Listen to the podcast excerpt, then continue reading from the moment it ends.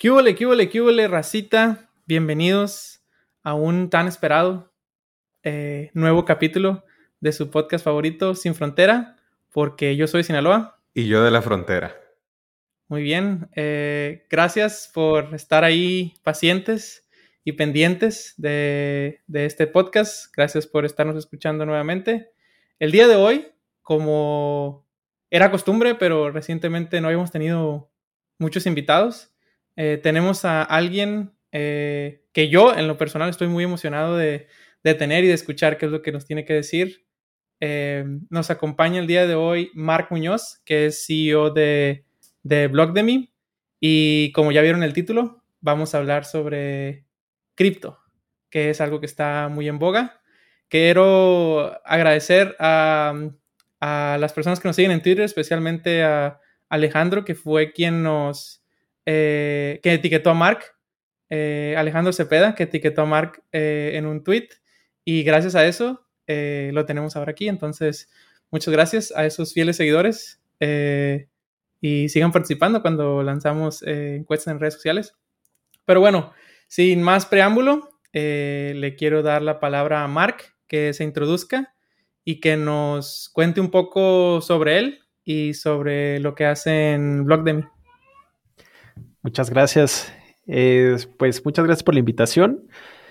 Eh, justo, pues soy Marc Muñoz. eh, estoy ahorita liderando este proyecto que se llama Blogdemy, que es la primera institución educativa eh, blockchain en, digamos, en México y que ha tenido bastante impacto en Latinoamérica. Tenemos una fuerte comunidad que ha estado bastante activa en, en el ecosistema y que pues ya hemos tenido por ahí un montón de, de, de- resultados exitosos eh, colocando profesionales que impulsen eh, ciertos proyectos. Em, tengo background de programador. En mi otra vida estuve siendo, eh, cumpliendo el rol de, de Web UI Developer en Globant, este, trabajando para cuentas como eh, eBay, eh, por ahí eh, teníamos algunas em, viva anuncios, entre otras cosas por ahí interesantes de, de ese grupo comercial que, que conglomera eBay.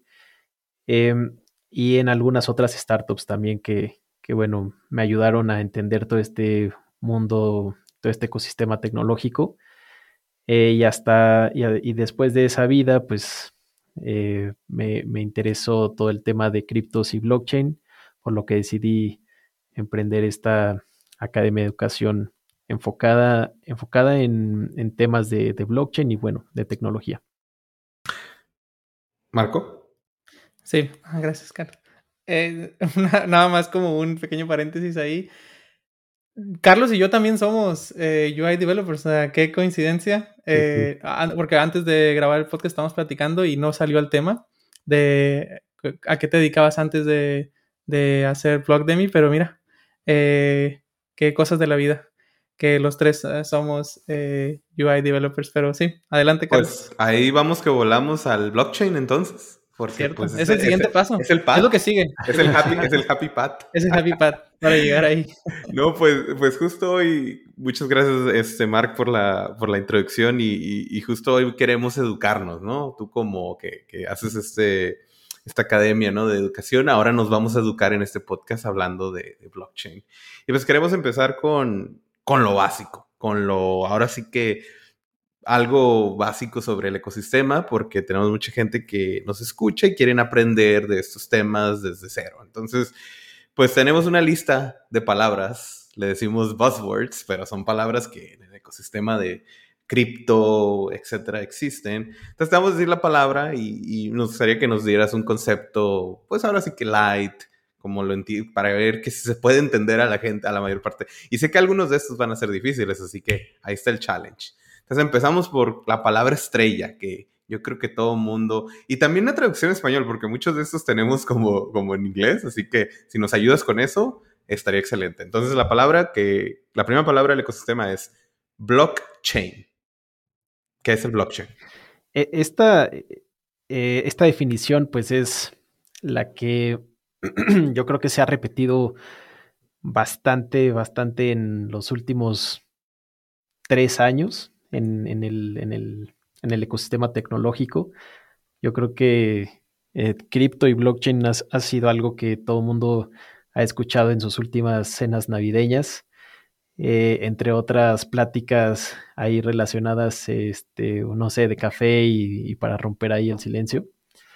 Pero para entender el blockchain, eh, me gustaría pues platicarles otras cosas ahí interesantes, ¿no? Porque en realidad lo, lo atractivo de blockchain son como los datos curiosos que hay alrededor del ecosistema y que eso ha generado un movimiento muy místico que ha hecho que esto prácticamente sea como un culto, como que cosas, tú te encuentras de repente a gente hablando de, de, religión como habla de, de cripto y de blockchain, y todo eso es porque en serio hay cosas bastante curiosas e interesantes alrededor de, todo esto, ¿no? Y, pasa que lo primero que se creó fue Bitcoin, y, de ahí partimos con la, primera cosa... Em, que, genera confusión en el ecosistema, porque en realidad una persona anónima en foros de Internet en el 2008 liberó un proyecto, ya sabes, en, ese entonces no existía, no existía Reddit, ni, ni, eh, ni, los foros que conocemos hoy en día o que frecuentamos hoy en día, como, como lo están, pero alguien anónimo en un foro o en una lista de correos de llamada de los cypherpunks lanzó un white paper llamado Bitcoin que pretendía resolver un problema del dinero digital. Nadie inventó esta palabra de blockchain, nadie. O sea, lo que esta persona anónima que todos conocen como Satoshi Nakamoto eh, inventó en realidad fue Bitcoin. Y de ahí vienen todas las confusiones que, se han eh, derivado de esto, porque blockchain fue algo que se acuñó de manera popular en Internet como de, ay, oye, este, Marco, Carlos, ya saben que esta nueva tecnología que se está usando es algo como de cadena de bloques o está utilizando unos bloques en forma de cadena. Y a poco a poco la gente le llamó como, ah, sí, estás usando como eso, como el, blockchain. Ah, sí, tú también usas. Ah, listo, lo mismo que usa Bitcoin, sí. Y ya se pusieron de acuerdo y ya de manera popular eh, la gente lo llamó blockchain. Pero en realidad se creó el huevo y la gallina al mismo tiempo eh, en todo esto en un proyecto llamado Bitcoin. Bitcoin utiliza blockchain y como ya lo llaman, o como ya lo, eh, digamos, este, como, como, como, ya lo entendemos todos, es que blockchain, digamos que el acuerdo popular al que, al que llegó todo el ecosistema, es que blockchain son las tecnologías que conforman estos proyectos como Bitcoin, como Ethereum y como los X cantidad que hay por allá. Ahora, el siguiente paso, ese es como ya el primer acuerdo. Blockchain son todas las tecnologías que están detrás de estos proyectos. Ahora, el siguiente punto es, ¿cuáles son esas tecnologías? Entonces ya toca leer el white paper de Bitcoin, definir y todo eso, y nosotros tenemos nuestra definición, que es lo con la que damos los cursos y con la que le transmitimos ese conocimiento a la gente, pero si ustedes buscan en Wikipedia, si ustedes buscan en Internet, si ustedes leen la X, X cantidad de libros que hay allá afuera, cada quien tiene como que su propia definición. El principal problema que nos han metido en el ecosistema es que algunos le llaman base de datos, otros le llaman libro contable, otros le llaman ledger, otros le llaman un montón de sinónimos que si ahora ustedes que están en el mundo tecnológico saben que una base de datos pues es tan robusto y tan sencillo como uno quiere hacer. Entonces por ahí han metido otras personas como, ah, sí, usemos blockchain. Entonces quitemos la base de datos de Oracle y pongamos blockchain. Y es como, no, por supuesto que no, ¿no? Este, eh, y otras cosas, eh, entre otras cosas que pasan por ahí. Pero bueno, para no darle mil vueltas a esto, eso es, eso es blockchain, ¿no? Fíjate que qué interesante cuando comentas sobre que no se no se esparcía ese concepto tanto en el 2008. Yo escuchaba apenas ese concepto en ese tiempo en foros de 4chan, por ejemplo. Ahí hablaban de, cripto y en otros foros del hacker, no sé qué, me acuerdo. Y no valía nada. Y todo el mundo decía, perdón, no cripto, hablaban de Bitcoin. todo el mundo, ah, que el dinero digital, y, todo el mundo decía, no vale nada, están haciéndose tontos. Y, en aquel tiempo centavos o décimas de centavos, y mira ahorita a cuánto estamos, como en 41 mil dólares creo el precio de, uno, entonces... Está interesante. 41.783 al momento que estamos grabando esto. ok. pero, pero el máximo que llegó a valer creo que fue un 60 y, 60 y algo, ¿no? Ok, ok, ok. Pero bueno, ahora, yo, yo, eh, yo soy un neófito en todo esto. ¿eh? Yo eh, escucho también, como dice Carlos, por allá de los 2008 eh, o un poco antes, igual hablar, a, hablar gente, como dices tú, en, en, alguna reunión o algo de que ya escuchaste. Y Bitcoin fue la primera palabra que, que yo escuché. Bitcoin, Bitcoin, Bitcoin. Empiezas a ver el logo, ¿no? Empiezas a ver. Y, y una de las cosas que, que yo recuerdo que alguien describía y que sigo todavía sin entender mucho cómo funciona esto es que decían, ah, eh, oye, yo conozco una persona que está minando Bitcoin. Y yo decía, o sea, que, o sea, como, como, o sea, porque, porque en mi cabeza minar es, sacar, sacar, de sacar, de una mina, ¿no? Sacar de una mina eh, algún eh, material, en este caso, pero en este caso era algo digital, ¿no? Entonces yo decía, ¿qué, hacen? O sea, ¿qué, o sea, ¿están escarbando? O sea, ¿qué, qué, hacen? Entonces, eh, no sé si mi pregunta va a tener mucho sentido, pero ¿qué es minar? Eh, ¿Cómo se mina una criptomoneda, por ejemplo, en este caso Bitcoin? O si es que realmente eso existe, ¿cómo se hace? Claro. Eh, mira, hay muchos ejemplos. Hay muchos ejemplos, depende qué fuente consulten ustedes, donde la minería la van a relacionar eh, con poder computacional, con una lotería, con muchas cosas, ¿no? Pero a mí me ha funcionado este, este ejemplo. O sea, imagínense que eh, en el 2008 llega Satoshi Nakamoto y propone un proyecto de una moneda digital. El principal problema que va a tener él es que la gente lo use y que, y que lo empiece a distribuir.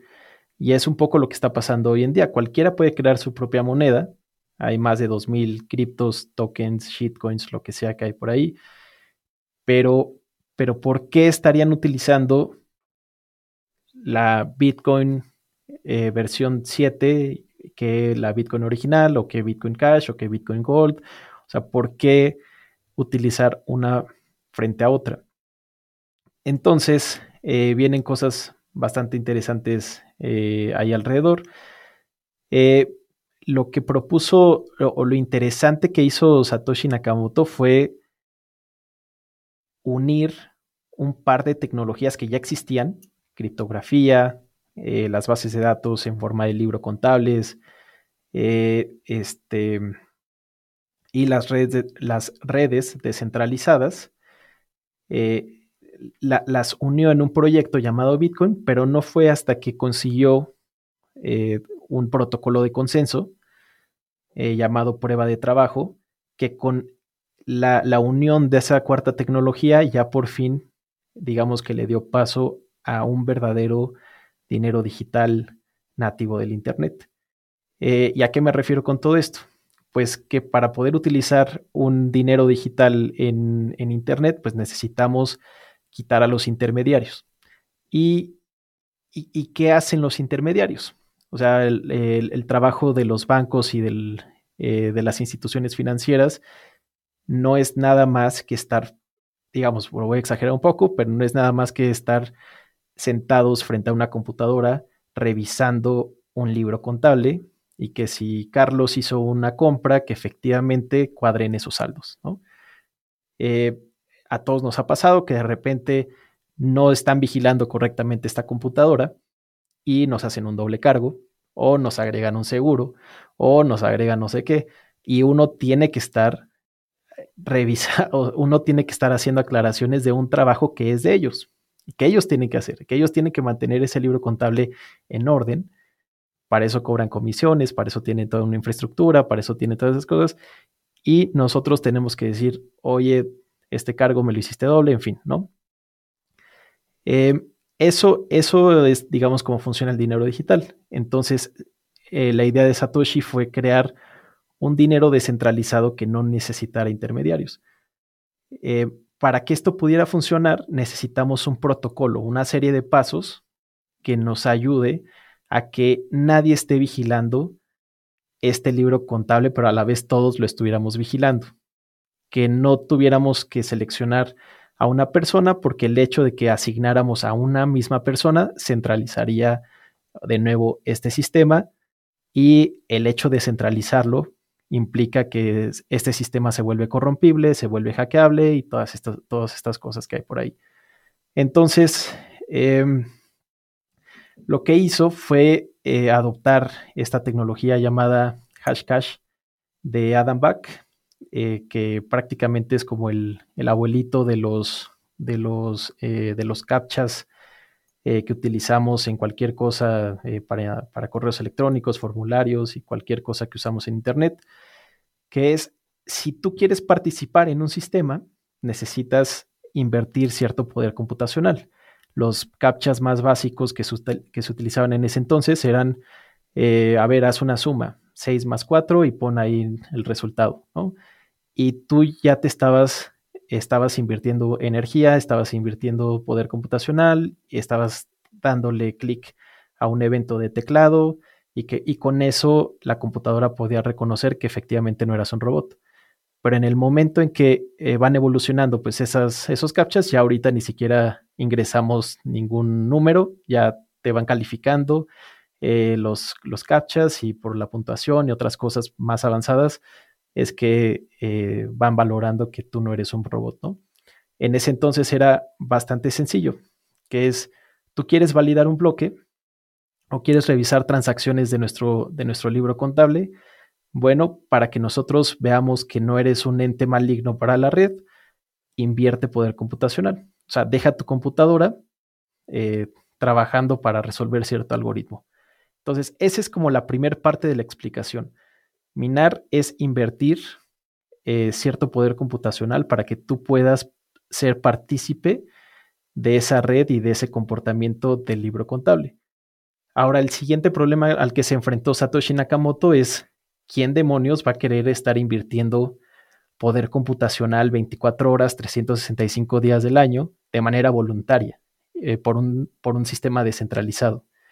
Entonces, aquí mató dos pájaros de un tiro, que fue distribuir el supply de su moneda económica o de su proyecto económico y dijo, a ver, y yo les hago esta pregunta, ¿no? Eh, Carlos y, y, Marcos, si yo les diera 50 bitcoins cada 10 minutos, eh, con tal de que ustedes estén pegados a la computadora y no se les vaya ninguna transacción, ni un doble cargo, ni un, ni un seguro por ahí, este, este, sorpresa, estarían dispuestos a no hacer nada más que estar pegados a la computadora 365 días, 24 horas por 50 bitcoins, que ahorita lo acaban de mencionar, vale 41 mil dólares. Suena, muy tentador. son, dos millones de dólares cada, ¿cada cuánto? Bueno, es que dependía, ¿no? Pero originalmente... Sí, o sea, eh, en ese entonces eran 50 bitcoins cada 10 minutos, valía centavos. Y, cada, y cada cuatro años se va reduciendo esta recompensa a la mitad. Hoy se, hoy se reparten 6.25 cada 10 minutos, ¿no? Pero digo, no es no es, una cantidad nada despreciable. No, pues Pero esos, esos 50, o en este caso los que ahora son, que son 6.25, no le tocan 6.25 a cada una de las personas que está checando el libro. ¿Le tocan entre todos o cómo es? Ah, claro. Vamos, esa parte que es... Lo primero era que nadie, o sea, si yo les hubiera dicho, oigan, eh, por el poder de la revolución y este, necesito voluntarios que, este, que, estén participando en esto sin invertir absolutamente nada de recompensa, pues probablemente uno que otro por ahí iba a levantar la mano. Pero en el momento que hay un incentivo, entonces ya hay muchos más voluntarios, ya hay más personas interesadas en todo esto. El problema aquí ahora es ponernos de acuerdo para ver a quién vamos a seleccionar. Porque si yo te digo, listo, Carlos, tú eres, o listo, Marco, tú eres el que va a estar validando estas transacciones, entonces, otra vez, regresamos a un sistema centralizado donde yo estoy decidiendo quién va a ser, en fin. Entonces, ahí juntamos las dos tecnologías, tanto la del incentivo como la de la prueba de trabajo. Y, lo que hizo Satoshi fue, pues, para que yo no decida, ni ninguna institución decida, eh, el que me resuelva un acertijo, un acertijo eh, criptográfico primero, o un captcha, el que resuelva primero un captcha, este, invirtiendo un poquito de poder computacional. ¿Y a qué me refiero con esto? O sea, tampoco, para los que nos estén escuchando, tampoco piensen que al decir poder computacional necesitas eh, una gran máquina ni nada. En ese entonces, pues, eh, tu poder computacional, o bueno, el poder computacional de esto se mide en hashes sobre segundos. Entonces, eh, Satoshi dijo que resolviéramos captchas y el primero que le atinara a un captcha que tuviera un resultado eh, que empezara con, ceros, eh, a esa persona le iba a repartir eh, la recompensa y era el que validó estas transacciones. Entonces, pues ahí tienen em, a, todos estos participantes por medio de fuerza bruta, porque es la única forma de atinarle a, este tipo de, digamos, de algoritmos o de pruebas criptográficas intentando hacer uno, dos, tres, cuarto intento, quinto intento, etcétera, hasta que le saliera el captcha que tuviera el formato que Satoshi había definido en el código. La única forma para que te salieran pues, más formatos o, más hashes con este formato es invirtiendo más poder computacional. Pues a ver, tráete otra laptop, tráete ahora este, una, una computadora con más RAM, tráete una computadora con más disco duro, tráete más, más herramientas. Y se dieron cuenta que para resolver ese algoritmo que estableció Satoshi, eh, se, resolvía correctamente, digamos, con, eh, con el disco, con, cierto elemento de, la computadora, ¿no? Con, el disco duro, con, la memoria RAM, en algunos casos con, en algunos otros proyectos se dieron cuenta que se necesitaba o, que se resolvía más rápido este acertijo con eh, las tarjetas de video.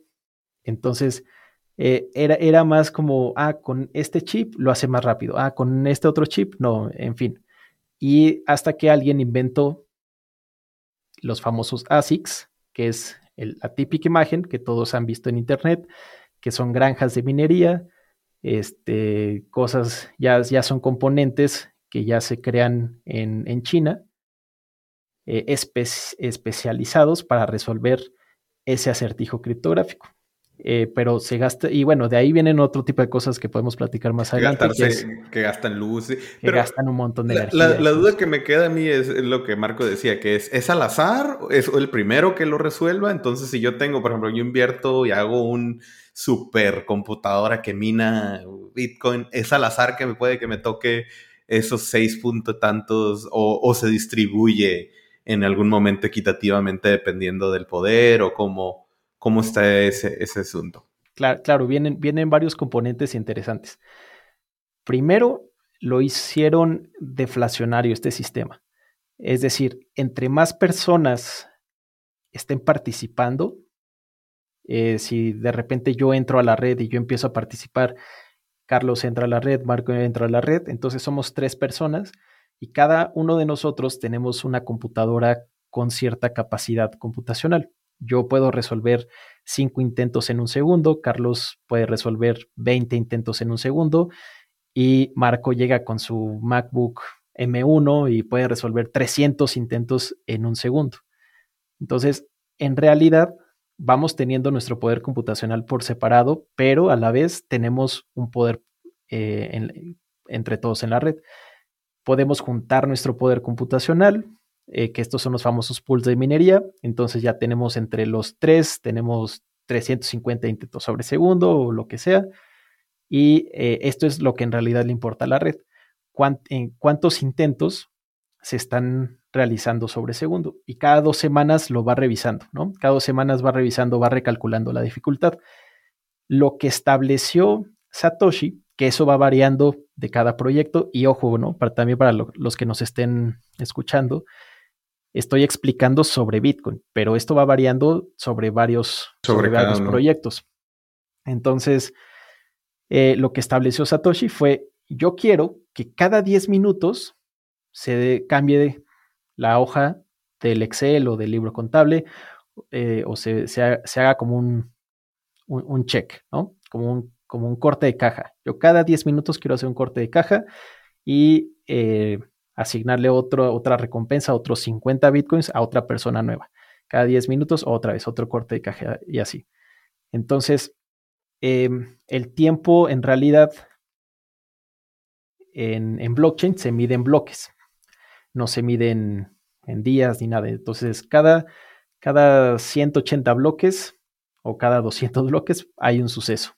Y ese suceso puede suceder, puede coincidir que caiga en dos semanas exactamente o en una semana exactamente, pero va variando, porque depende cuánta, cuánto poder computacional haya en el ecosistema y el recálculo y todo eso que, hay por ahí. Entonces, eh, ahorita ustedes pueden comprar, ahora resumiendo ya con todo el contexto que di, ustedes si quieren minar, van y compran un equipo, ¿no? Que sea competitivo para lo que está sucediendo, para el poder computacional que está sucediendo eh, en el ecosistema. Si ustedes quieren competir contra alguien más y decir yo quiero llevarme esos 50 bitcoins, bueno, ahora son 6.25 bitcoin, entonces voy a competir con mi laptop. Pero pasa que si hay chinos eh, o europeos este, o argentinos o quien sea que esté ahí en el ecosistema y tiene más poder computacional que tú, tiene más probabilidad de ganar. Hay personas que dicen, bueno, yo compro mi laptop o compro mi ASIC o compro cierto equipo en particular y me uno al pool de minería de los argentinos o de los chinos o de los estadounidenses o de... entonces tú vas y aportas y, y, ahí es cuando te toca en porcentaje en lo que tú contribuiste. O sea, no te, va, no te van a tocar los 6.25, ah, no te van a tocar los 6.25 si tú nada más estás aportando el 1% del poder computacional que hay en ese, en ese pool. Pero de hecho, la semana pasada eh, hubo una noticia, creo que fue la semana pasada o hace dos semanas, una noticia que un minero solitario se ganó los 6.25 bitcoins él solo. O sea que de pura suerte te puede que te toque porque tu máquina metió el hash rate correcto en el momento adecuado y Exacto, exacto. Pero eso, eso fue algo de un, o sea, probabilidades una en un millón o quién sabe cuántas, ¿no? Pero era algo, algo muy poco probable, pero a él le pasó. Se echó sus 240 y mil dólares a la bolsita. Esperemos que su inversión haya sido más grande de lo que él, su return haya sido más grande de lo que invirtió. Quiero hacer otra pregunta un poquito así de tangencial, pero también relacionado es, porque también nos escuchan, es dónde, o sea, ¿dónde están mis bitcoins? Si yo quiero comprar o adquirir, ¿dónde, dónde los tengo? O sea, no existen, ¿no? una, bolsita, puedo tener una bolsita ahí con mis bitcoins. y, esto, el concepto que queríamos hablar era wallet. O sea, ¿qué es un wallet? ¿Dónde está el bitcoin? ¿Qué onda? Eh, qué, qué buena pregunta. Ahí, primero, está mal dicho wallet, ¿no? Se dice, se dice wallet, pero ese es el primer error. Ya todos nos resignamos y pues ya valimos diciendo wallet, pero, pero la, la, manera correcta es decirle llavero, ¿no? Si le decimos llavero, entonces ya muchas cosas inmediatamente empiezan a tener sentido, porque en realidad tú nunca tienes tus criptomonedas ni en tu celular, ni en la computadora, ni en ningún lado. Tú, lo, tú tienes un registro de saldos que es este famoso libro contable, tú lo tienes eh, distribuido en todas las computadoras que están participando en la red. Para, para poder explicar esto, pues necesitamos poner como ciertos conceptos así de, base, ¿no? Primero, eh, blockchain es una red descentralizada o, distribuida. Eh, imagínense lo que pasaba con los, con los torrents hace unos cuantos años. Ustedes eh, veían una película, descargaban una canción y la misma película que tú tenías en tu computadora llegaba un ruso, se conectaba a tu computadora y te descargaba la película de tu computadora y ahora ya habían dos copias. Eso mismo pasa en, en, en cripto, ¿no? Para que tú puedas digamos que en el, en, en el modo cypherpunk, para que tú puedas participar en este ecosistema, necesitas conectarte a la computadora de alguien más que ya esté previamente en, este, en esta red y le tienes que descargar todo el histórico desde la transacción 1, que fue la de Satoshi con Halfini, en el 2009, en enero del 2009, hasta la transacción N, que está sucediendo hoy, hoy en día, o que sucedió hace unos cuantos segundos. Esto quiere decir que el blockchain de Bitcoin pesa 450 gigas aproximadamente y necesitas tener en tu disco duro 450 gigas de espacio para poder ser parte de este ecosistema. Eso se le llama ser un nodo completo. Entonces, te conectas tú, se conectan ellos, se conectan y de repente llega, imaginen, ¿no? Eh, estamos eh, Carlos y yo eh, haciendo transacciones con Bitcoin y de repente llega Marco y dice, oye, oigan, está bien padre lo que, lo que ustedes están haciendo, ¿cómo empiezo? Ah, listo, Marco, pues cómprate tu computadora, cómprate tu disco duro, sincronízate, o sea, descarga la, la app de Bitcoin y sincronízate con todos nosotros. Nos vemos dentro de dos semanas en lo que se te descargan 450 gigas, ¿no? Ya que, ya que Marco está sincronizado, ahora sí ya puede eh, hacer transacciones con nosotros. Pero una transacción es nada más que decir, digamos, cambiar un saldo en, este libro contable que está sincronizado entre nosotros. Las wallets en realidad son esta herramienta que nos permiten administrar una llave pública y una llave privada para poder entrar a este, a este libro contable que se sincroniza con toda la red y poder escribir en nuestro nombre. Pero nunca tienes tú los bitcoins, nunca tienes nada en tu, en tu celular. Digo, si se te pierde tu celular, no pasa nada, vas abres otra computadora, sincronizas y tu saldo siempre va a estar en la red. Yo, yo voy a tener un, registro de cuánto tienes tú. El problema ahí, lo que, lo que pasa con ese concepto es que en realidad lo que pierde la gente es su llave privada.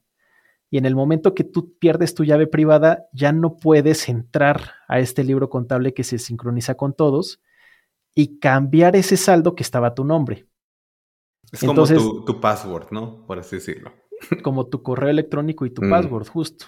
Pero tú no tienes tus correos, digamos, no tienes tus correos en tu celular, no tienes los correos. Bueno, ahora, ahora ya no tiene casi nadie sus, correos en el celular ni en la computadora, ya todo es una sincronización con la famosa nube.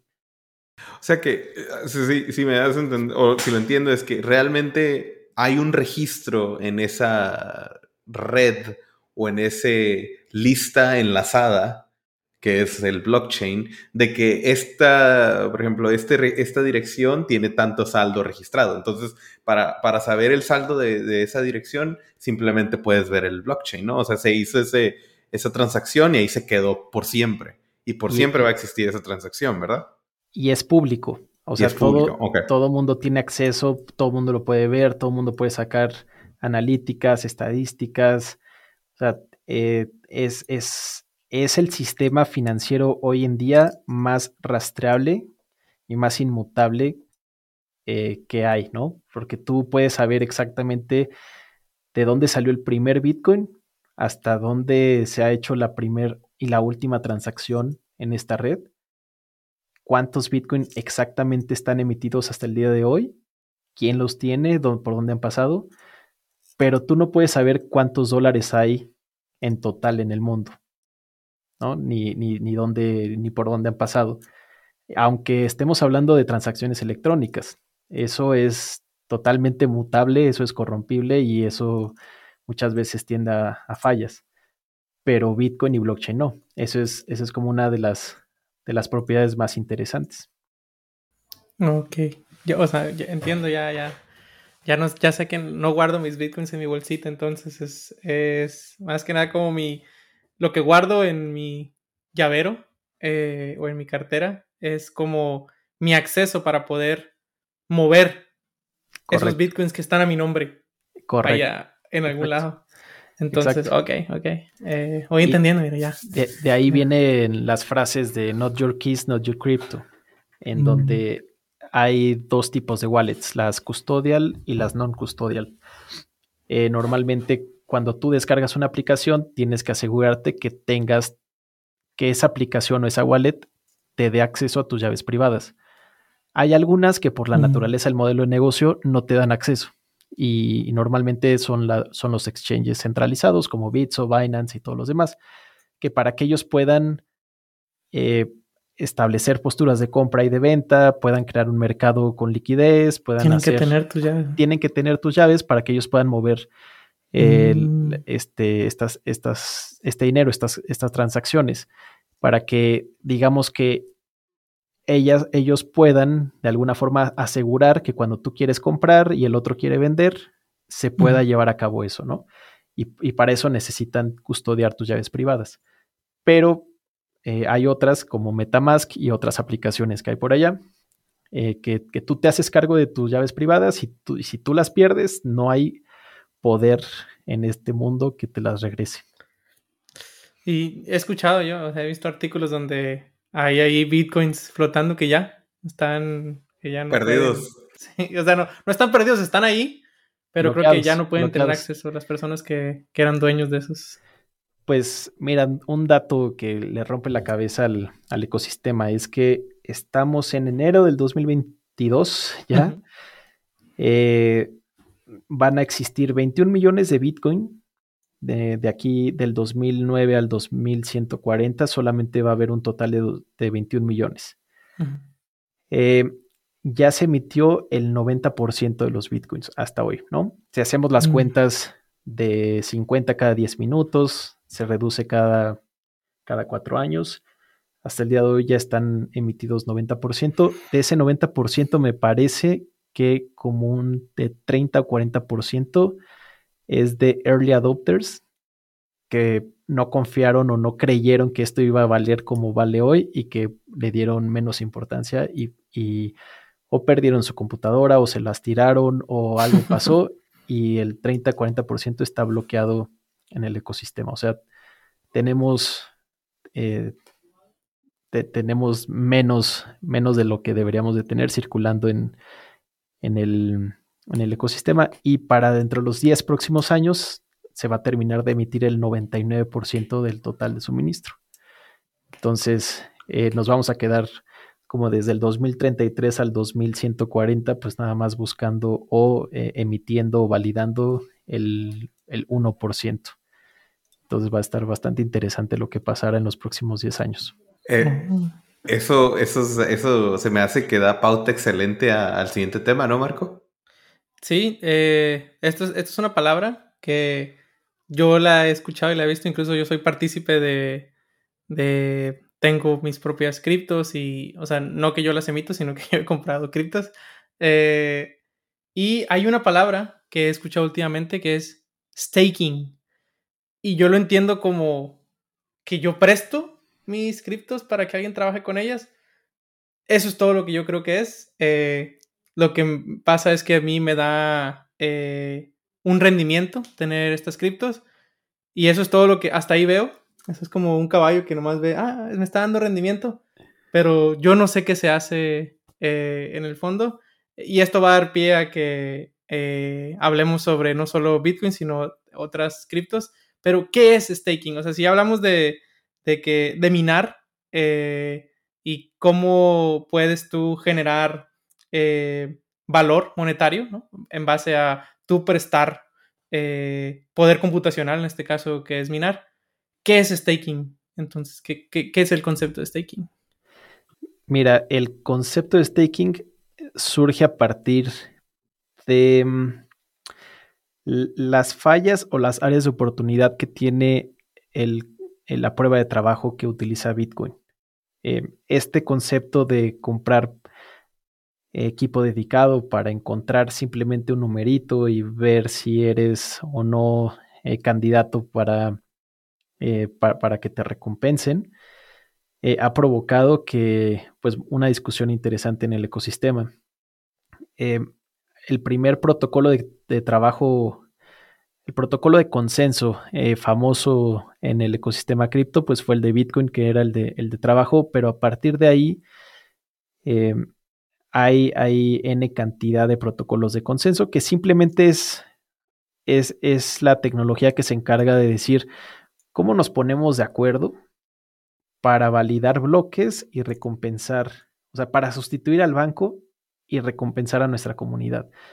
¿Qué hacemos? No sé, les damos, les damos bonos de despensa, les damos este, bitcoins, les damos, o sea, cómo nos organizamos, ¿no?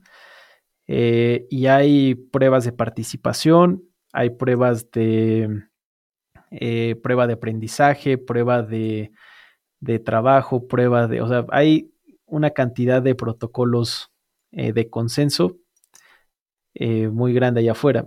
staking es la segunda. proof of stake, bueno, staking viene de la prueba de trabajo. staking viene de proof of stake, ¿no? Que es prueba de participación. Y es decir, em, a, ver, eh, la, digamos que la premisa era, si en realidad lo que estamos haciendo es que eh, un minero de Bitcoin, de estos que empiezan a, em, a recompensar, déjame, déjame busco aquí rápido eh, para, para, darte el, el dato correcto. Un minero en la página de Bitmain el Antminer S19J Pro te da 104 terahashes, o sea, 104 teraintentos sobre segundo para encontrar este numerito y ser partícipe ¿no? de, la red. Pero te cuesta 11.024 dólares, solamente uno. Eh, por ahí podemos hacer un cálculo sobre cuánta, cuántos de estos tendría que comprar para al menos llevarme una cantidad significativa eh, de recompensa, eh, tienes que hacer cálculos de cuánta energía estás invirtiendo, cuánto te cuesta el kilowatt hora en tu país, más la instalación, más el mantenimiento, la refrigeración, todo esto que tienes que invertir para poder tener una planta considerable que funcione en Bitcoin.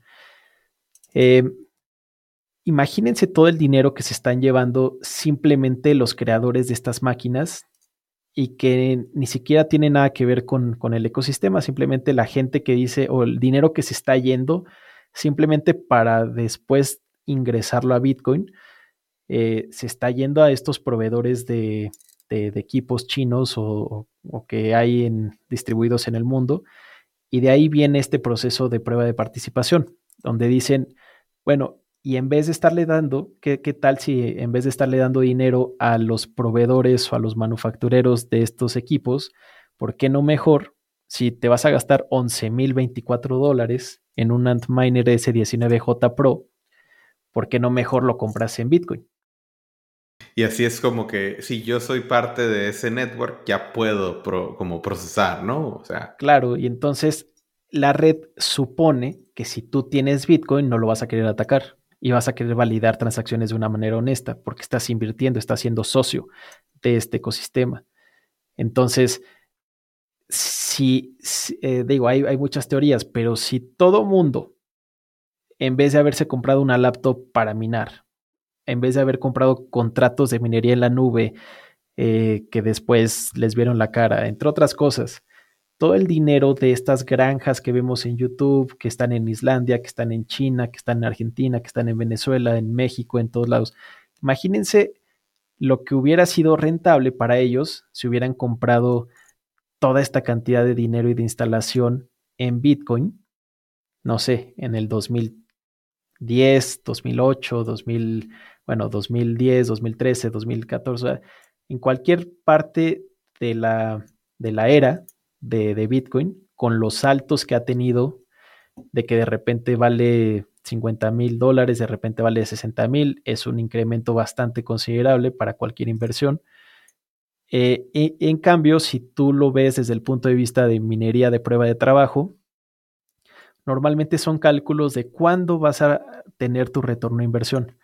No, pues mira, yo compro un equipo, yo pongo la instalación, pues yo calculo que en uno o dos años, si las condiciones siguen igual, voy a tener un retorno de inversión o voy a ser rentable en un año, ¿no? Y a partir de ahí voy a tener ganancias. Bueno, en el proof of stake, digamos que inmediatamente tienes ganancias.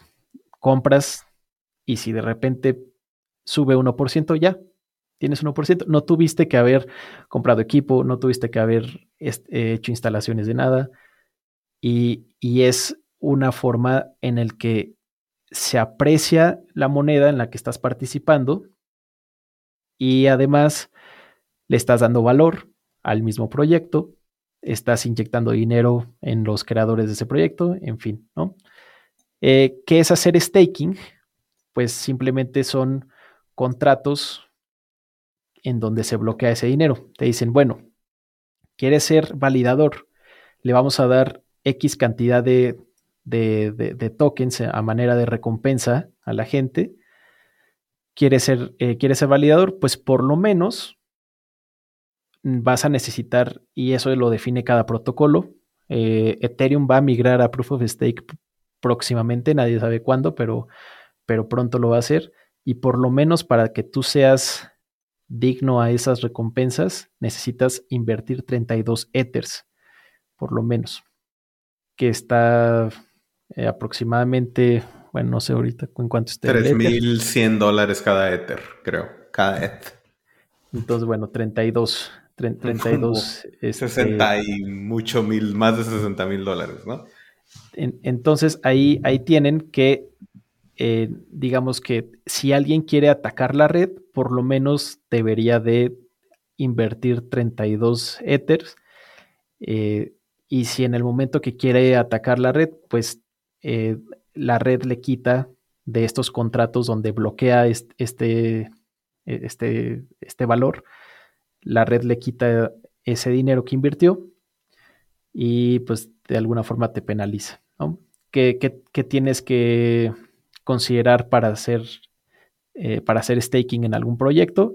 Que tu nodo o tu computadora esté las 24 horas conectadas en la red, este, que, tenga cierta capacidad, que seas capaz de descargar eh, las transacciones, o sea, que en verdad estés haciendo un trabajo eh, bien, eh, bien hecho y que esté funcionando para la red. Cada proyecto tiene sus propias especificaciones técnicas.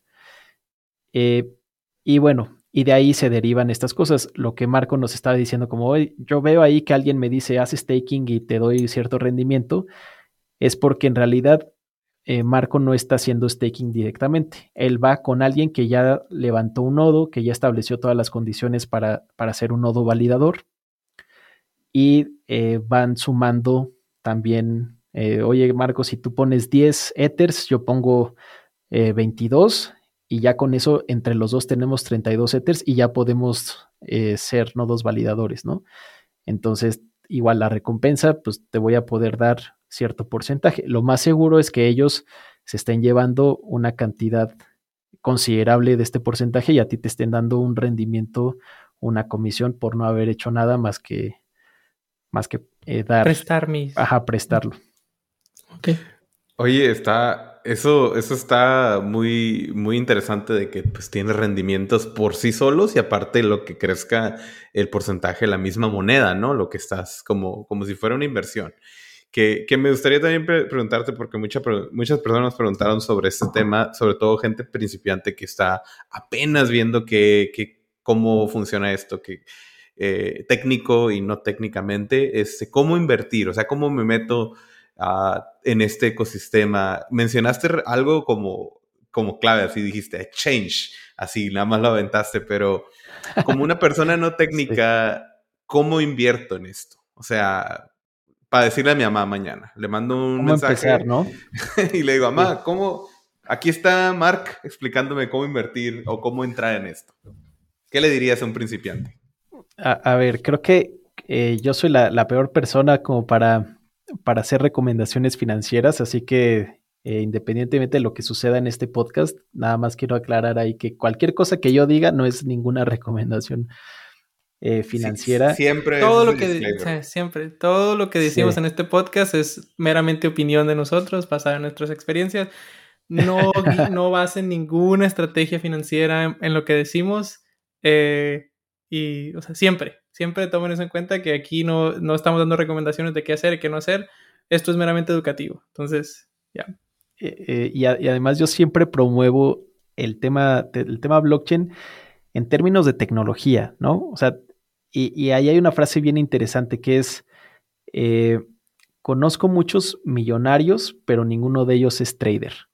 Así que no crean que, que porque de repente la posibilidad de hacer inversiones y trading en el tema cripto se volvió muy fácil para cualquier persona, ya es la, respuesta a, convertirse en multimillonario. Conozco más multimillonarios programadores que traders, así que este, prefiero, prefiero siempre decir, si les gusta hacer una que otra moneda por ahí y, ganarse una, una, lanita, adelante, se puede hacer y es, eh, es, es, bastante satisfactorio cuando de repente, pues sí, compras eh, una, moneda y de repente tienes cierto rendimiento que no esperabas o que lo estuviste ahí cazando.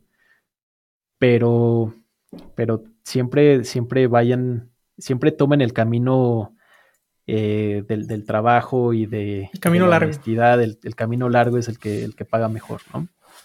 Entonces, ¿cómo, ¿cómo, le hago yo para evangelizar eh, a mis familiares, por ejemplo? O sea, lo primero que les digo es, descarguen una wallet y de ahí em, lo, más sencillo, las wallets más sencillas.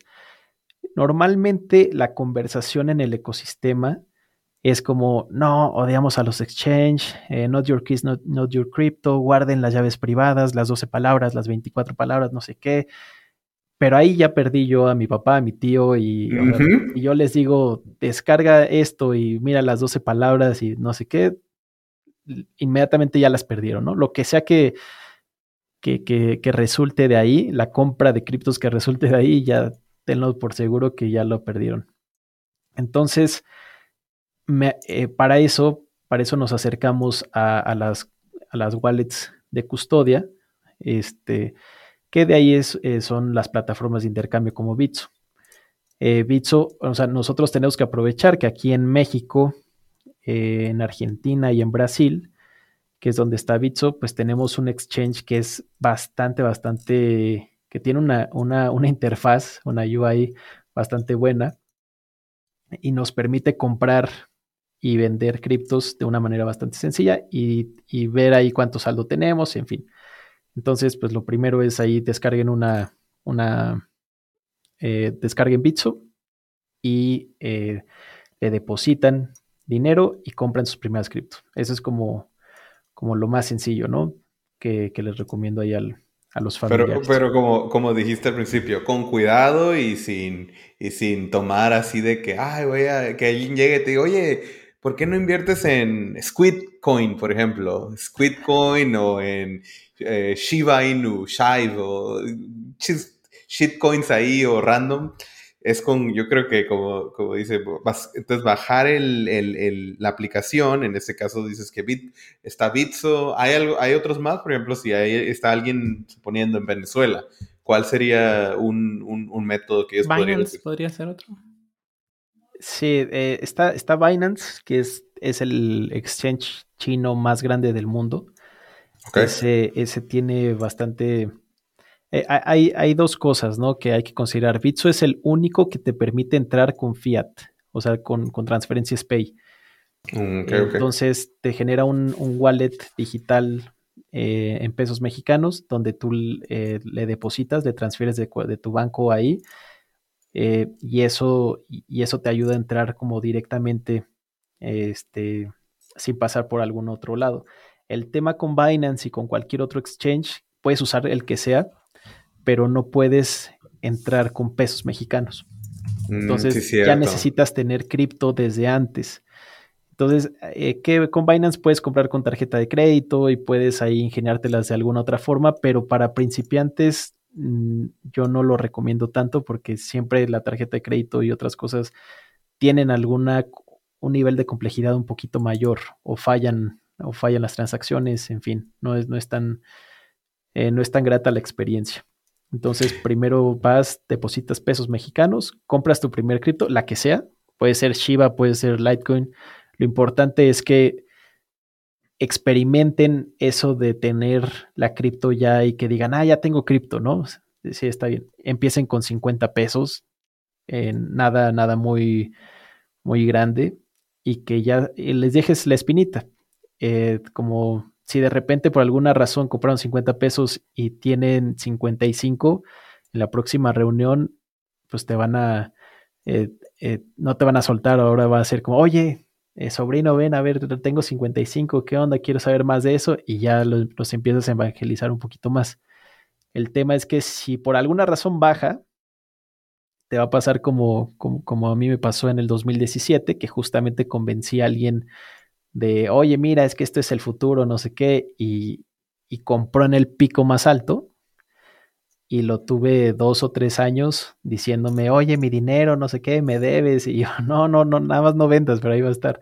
Y fue, y es una experiencia que pues no le recomiendo a nadie, ¿no? Eres, eres el experto eh, número uno cuando el precio sube, pero eres eh, la peor persona eh, del mundo cuando el precio baja. Así que por eso todos decimos, no es recomendación financiera, no me haga caso, yo te ayudo a entenderlo como es, pero pero ya toma tú tus propias decisiones a la hora de invertir y sobre todo si son eh, cantidades considerables. Eh, es lo mismo, fíjate que yo tengo eso, anecdóticamente me pasó algo similar, pero igual, del, pero del otro lado de, tu, de la persona que te dijo, pero yo obviamente no le reclamé a mi amigo, pero recuerdo por ahí en el 2017 cuando estaba el bull run estaban, eh, el Bitcoin y el Ethereum estaban subiendo acá estratosféricamente. teníamos un amigo y él nos dijo, compren, compren Bitcoin y Ethereum y lo que sea. Entonces yo fui, dije, ay, pues voy a meter, yo no le sé nada de esto, voy a comprar. Igual, en un exchange aquí en Estados Unidos hay bastantes ya. Eh, está Coinbase, por ejemplo, que es de los más famosos. Eh, entonces fui yo muy, muy, muy dandy, compré mi 300 dólares de Ethereum, ¿eh? Y dije, aquí, de aquí soy. Esos 300 dólares. to the moon, to the moon. ajá, se convirtieron en, creo que como 50 dólares en un periodo de, de tres de tres meses, creo, que fue con el crash, ¿no? Del 2000. No, creo que fue en enero, diciembre, no sé, pero crashó tan duro que yo vi esos 300 dólares en un momento valer solamente 50 dólares. Pero ¿qué hice? No vendí. Ahí lo dejé, dije, ah, pues ahí que se quede, no, no me importa, adiós, ahí ya jamás lo voy a volver. Si vale cero, pues ni modo, perdí y por lo menos, como decía Mark, conocí este... este Aprendiste. ¿Cómo Pero en este momento, esos 400 dólares, esos 300 dólares creo que se convirtieron en un valor de aproximadamente 700, creo. se duplicó la, la, inversión aquella que hice hace cuatro años y pues ahí los dejé. Entonces, esa es una anécdota que yo también tengo, igual concuerdo. Si cae, si sube, es problema de cada quien, nadie es responsable. Esa es la naturaleza del ecosistema, que es bastante, ¿cómo se llama? Como... Volátil. Volátil. Que a la vez te da early gains, o sea, como que compras y de volada ves que sube y luego bajas y estás ahí. Esa es la naturaleza del ecosistema, ¿ok? Totalmente. Para, para agregar un poquito de contexto que, que decía Mark con la historia con su amigo, de que lo estuvo ahí diciendo de, oye, mi dinero, ¿qué voy a hacer? en, en 2017, cuando habla Mark, el Bitcoin, que por ser la cripto más popular, llegó a valer casi 20 mil dólares. O sea, cuando llegó a su tope. Pero, pero ese no ha sido el tope máximo. Creo que el tope máximo ha sido eh, 65 mil casi. Entonces, si esa persona, como hizo Carlos, lo hubiera dejado bueno, dijo, bueno, ya, eh, no, pasa nada, eh, sigo siendo amigo con Mark, eh, seguimos en este camino por el, como, dijimos, en el, en el camino largo, o sea, en el largo plazo, pues le hubiera convenido, ¿no? Aún que haya comprado en el pico más alto de aquel entonces, que fue 20 mil, eh, le hubiera convenido hasta este punto, que incluso ahorita está como en otro winter el Bitcoin, que, que no está en su máximo histórico, pero sí, Carlos. Este, bueno, no, lo que quería comentarle a Mark, ahora vamos a tener que hacerlo live, es que como ya vamos a llegar al, tiempo que nosotros nos gusta hacer más o menos una hora los episodios, yo creo que había, hay más temas que queremos abordar. La verdad, aprendí muchísimo. Muchos más. o sea, yo, yo, estaba aprendiendo todo lo de Bitcoin, fíjese que había leído ciertas cosas, pero ahora sí que las entendí, mira, perfectito. Y eso habla muy, muy bien de, de, un, de ahora sí que de un instructor que, que nos enseña las tecnologías, ¿no? Pero pues queremos preguntarte que si estás dispuesto a hacer una parte 2 y continuar la conversación sobre, porque nos quedan muchísimos temas, no tocamos Ethereum, que es ahora sí que un mundo gigantesco, queremos hablar de Smart NFTs, NFTs, DAOs, OpenSea. Etcétera. Entonces, queremos invitarte a una parte 2, mejor hacer, hacer la segunda parte y hablamos de Bitcoin, de inversiones, hacemos la segunda parte y hablamos de, todo el ecosistema de Ethereum y Web3. ¿Qué te parece? Web3. Con gusto, con gusto. Este, episodio se puede llamar... Eh, parte 1. parte 1. no, pero Bitcoin, relacionado a Bitcoin. Sí, de hecho.